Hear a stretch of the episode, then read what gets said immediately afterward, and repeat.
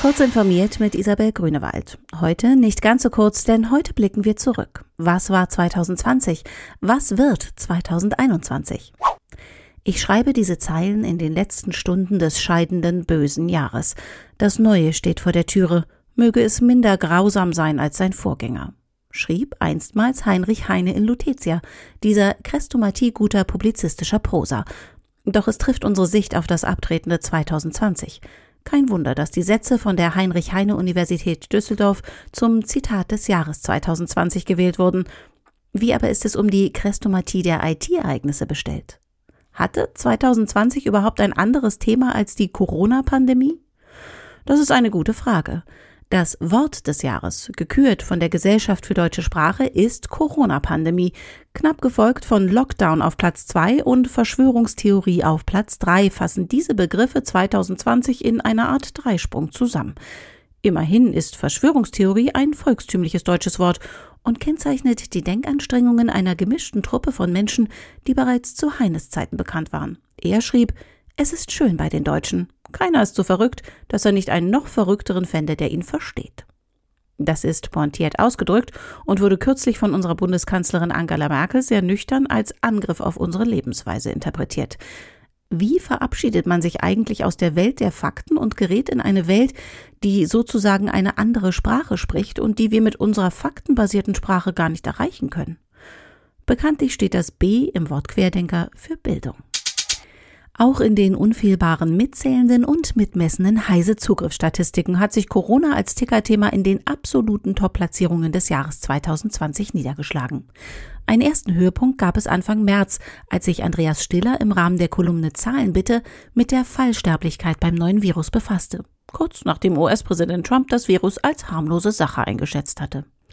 Den absoluten Höhepunkt mit mehr als einer Million PIs erreichte im April ein Telepolis-Artikel, der sich mit der angeblich fehlenden wissenschaftlichen Begründung der Corona-Maßnahmen beschäftigte. Was folgte, war eine schier endlose Debatte um Sinn und Zweck der Corona-Warn-App.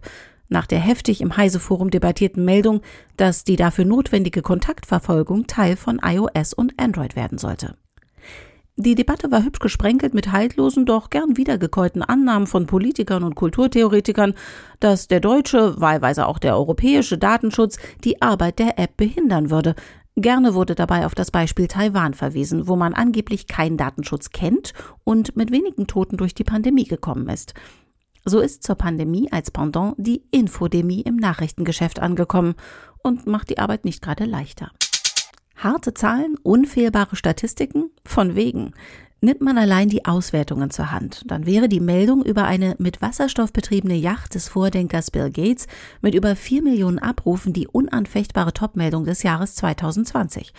Bei näherer Untersuchung der rätselhaften Zahl stellte sich heraus, dass die Meldung lange Zeit über Pocket lief und so die hohen Zugriffszahlen generiert wurden. Wer möchte, kann diesen Irrläufer unter dem Geraune von der großen Macht der Social Media abheften, zusammen mit den Geschichten über die super programmierten Bot-Armeen, die fiese Kampagnen über Twitter führen. Bereinigt man die Zugriffszahlen von Querschlägern aller Art, so entpuppt sich das IT-technische Topthema des Jahres 2020 als alter Bekannter, aber als einer, den man eigentlich gar nicht treffen möchte.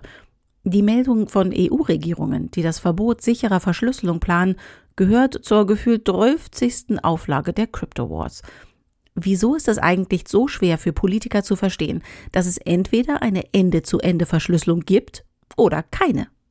So geht der endlose Streit über sichere Verschlüsselung in die nächste Runde, gepaart mit irreführenden Beispielen wie der Geschichte um den Messenger von EncroChat, bei dem Nachrichten auf einem Server unverschlüsselt zwischengelagert wurden.